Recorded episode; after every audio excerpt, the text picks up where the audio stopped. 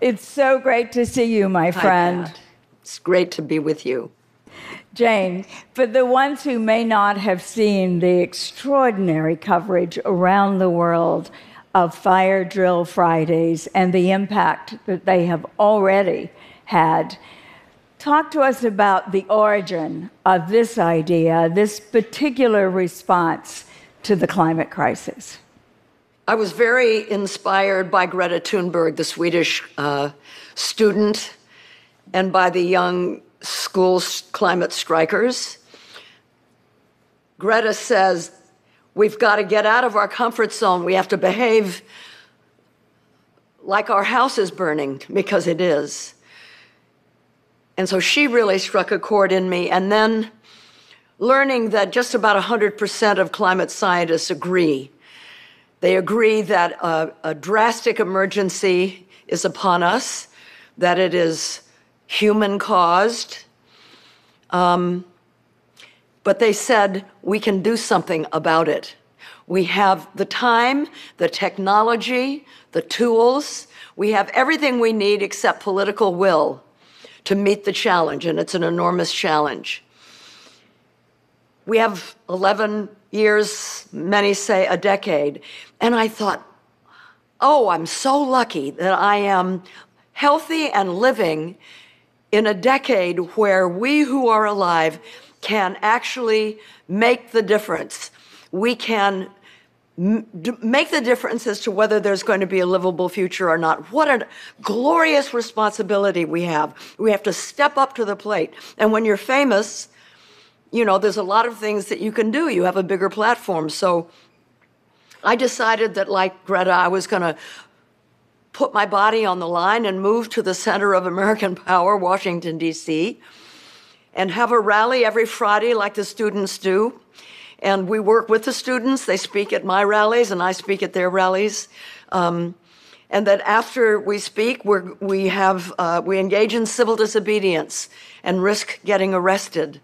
Civil disobedience is a powerful tool that has changed history many times, both in the United States in the 60s during the civil rights movement, of course, in India with Mahatma Gandhi.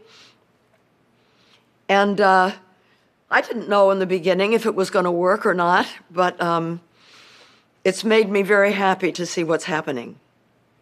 It's also led to your being arrested uh, multiple times actually, um, spending at least a night or two uh, in Washington, D.C. jails. And while all of us, I think, recognize the emergency and the actions that you've so kindly mentioned others have taken, I'm not sure that we put our bodies at risk, our lives, our careers, and our lives on hold, as you have done. Have, do you have any concerns about that at this point? Well, I, I realize that not everybody can leave work and go and, and do what I'm doing. But I must say that requests are pouring in, not only from around the United States, but from, uh, from other countries, people who want to start Fire Drill Fridays. And the people who are coming and getting arrested with me and engaging in civil disobedience, many of them have never done it before and they find it to be transformative. But the fact is that there are so many things that people can do, starting with talking about it, expressing how you feel about it and talking about it. Even when it's uncomfortable at, at a holiday dinner table and maybe Uncle Bob doesn't agree, but you know, maybe Uncle Bob is worried about his grandkids. Maybe you know, maybe there's maybe he loves birds. There, there's always a way in with people to get them to feel um, concerned about the climate crisis. Um, you can, of course, voting is very, very important, and we have to vote for the people that are the bravest, the boldest of our elected officials, because the task ahead of us, all over the world, but certainly here in the United States, we have to get rid of this current administration, and we have to elect people that are really brave, that will step up and, and do the bold actions that are needed the way Franklin Delano Roosevelt did during the 1930s, during the Great Depression, when he really changed um, a great deal about American society. And, and that's what is needed now. So, Jane, we should also explain because many people who are here are thinking, what can they do? Can they come to Washington and join you in this action? We should explain not everyone who participates in Fire Drill Fridays uh, is under threat of being arrested. There are other parts of what you're doing, like you are currently in the Greenpeace offices uh, in Washington. So, explain what else is a part of Fire Drill Fridays and how we could participate in civil disobedience with, without the risk of getting arrested. First of all, you want to try not to do anything as a lone individual. You know, it's it's by our powers combined as um, there's strength in numbers. There's also community in numbers. And one of the hardest things about what we're facing now is this is a collective crisis coming at a time when the whole notion of the collective, of the commons, of the public sphere is being eroded quite deliberately by neoliberalism and conservatism. And um, so reconnecting with groups of people, like minded people in a common action, is solace to the soul. It gives you such strength. It's a great antidote to depression. So find out what organizations that are concerned about the climate crisis are in your area. Of course, Greenpeace has chapters all around the world. And um, even if you just start yourself, have house parties, invite people over to talk about what's happening. Find an article that you can all read and discuss together.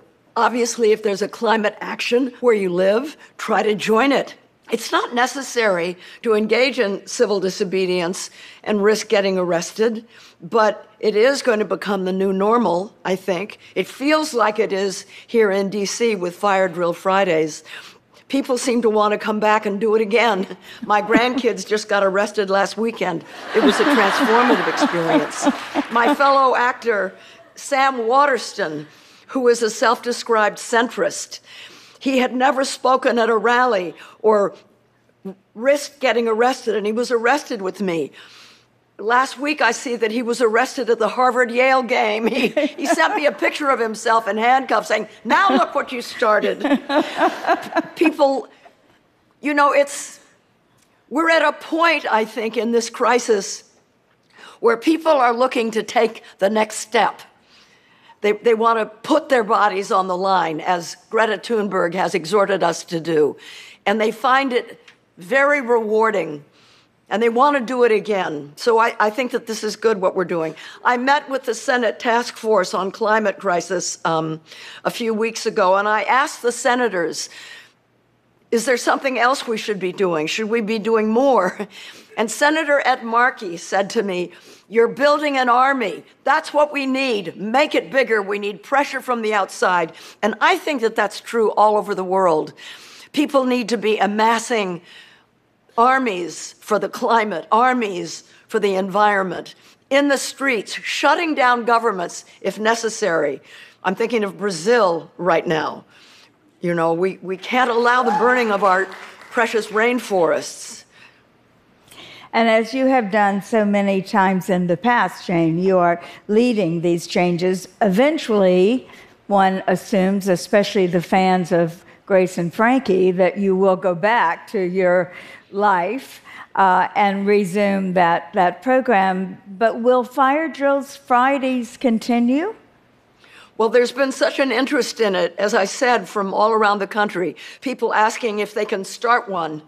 And, um, you know, I have a lot of celebrity friends who haven't, for scheduling reasons, been able to come to DC. So, you know, we're thinking about maybe doing it in Los Angeles um, but I, I just want to correct one thing. I'm not leading. It's the young people, it's the students that are leading. It's always the young people that step up with the courage, and it's pretty amazing because they're risking a lot. It's pretty brave to take a Friday off from school. You could get bad grades, you could make your teachers mad, but they're doing it anyway in, in you know, there have been millions of them at a time all around the world. And they're saying, don't let us have to deal with this by ourselves. We didn't create this problem. Come and help us. So, grandmas unite.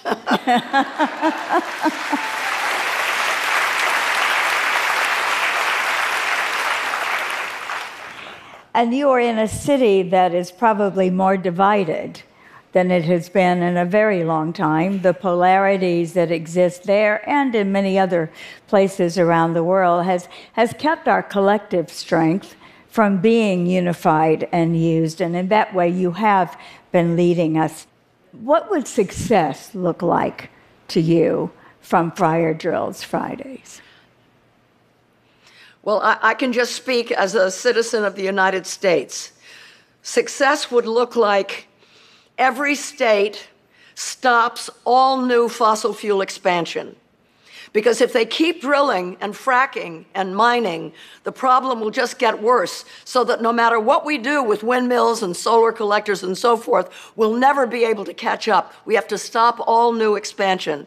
The other thing is they would phase out fossil fuel emissions gradually making sure that the workers who would be impacted would be retrained at union wages and get good new, new union jobs. There are going to be so many good jobs with a Green New Deal. Building windmills and solar collectors, retrofitting all the houses in this country, for example, laying a new energy grid. They're just, there's tens of millions of jobs waiting to be unleashed. And that's the other thing that has gotten me mobilized.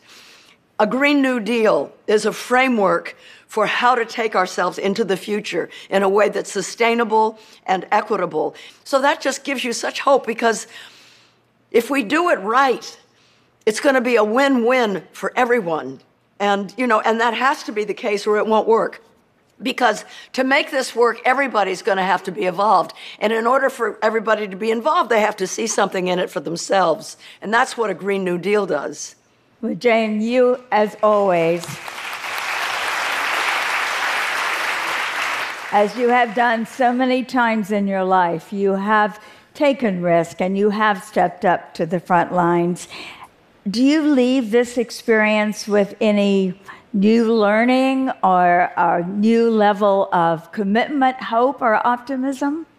Yeah, I am optimistic. People in this country are really scared about climate crisis and they want to do something, but nobody has asked them. We just have to ask them. We have to get organized, you know, and um, and we can do that. So I feel I do feel I feel very hopeful. I must say that I am going to go back to work on Grace and Frankie, but part of my heart is going to be with Fire Drill Fridays, and I, I hope I can continue um, with that. I just think that we do have to build an army. This coming year is the critical year. What happens is going to be so important. So we have to be sure, especially someone who's healthy, who feels relatively young, who has a platform, we have to use it in every possible way we can. And if I didn't have that, then I would find other little ways that I could do it.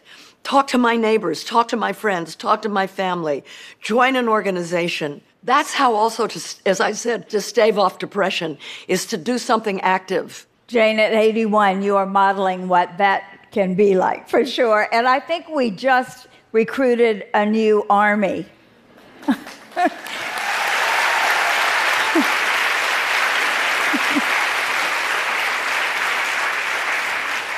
Thank you very much, my friends. Stay safe.